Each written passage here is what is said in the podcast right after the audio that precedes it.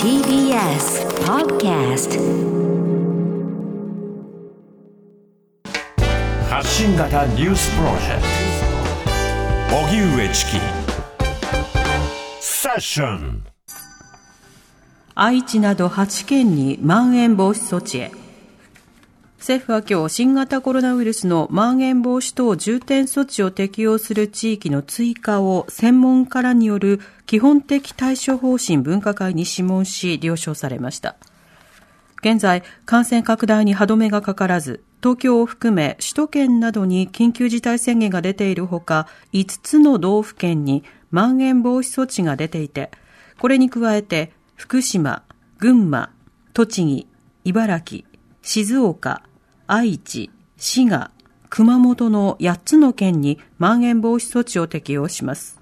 期間は今月8日日曜から31日までで、まん延防止措置の地域では感染が下降傾向にある場合を除いて原則飲食店に対して酒類提供の停止が要請されます。政府はこうした方針を夕方の対策本部で正式に決定する見通しです。一方、参議院厚生労働委員会の閉会中審査が昨日に続き開かれ、田村厚労大臣は、入院は重症者などに限定するとの政府の新たな方針について、入院できなければ自宅療養を原則とする考えを改めて強調しました。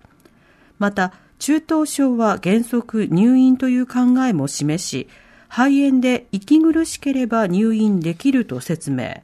さらに田村大臣は新型コロナ分科会の尾身会長に入院制限の方針を事前に説明しなかったことについて反省させていただくと述べました。大会関係者31人の新型コロナ感染。東京オリンピック・パラリンピック組織委員会は新たに大会関係者31人の新型コロナの感染が判明したと発表しました。31人のうち1人はギリシャのアーティスティックスイミングの選手で、選手村に滞在していたということです。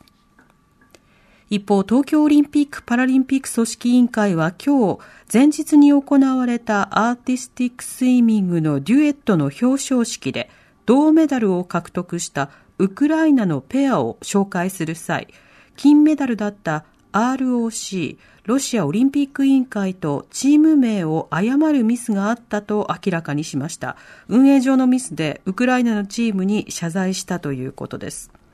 また昨日 IOC のアダムス広報部長は自転車女子チームスプリントの表彰式で中国の選手が毛沢東のバッジをつけていたとして中国オリンピック委員会が二度としませんと約束したということです。金メダルを噛んだ河村市長に批判続出。後藤選手所属のトヨタ自動車は大変残念。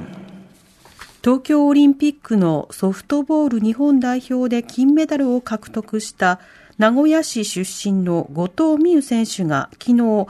河村隆市長を表敬訪問した際、首にかけられた金メダルを無断で噛んだ河村市長の行為に批判が殺到しています。河村氏は最大の愛情表現だった。金メダル獲得は憧れだった。迷惑をかけているのであればごめんなさいとコメントを発表。これに対して後藤選手が所属するトヨタ自動車は今日までに今回の不適切かつあるまじき行為はアスリートへの敬意や賞賛、新型コロナウイルス感染予防の配慮が感じられず大変残念に思う。河村市長には責任あるリーダーとしての行動を切に願うとコメントを出しています。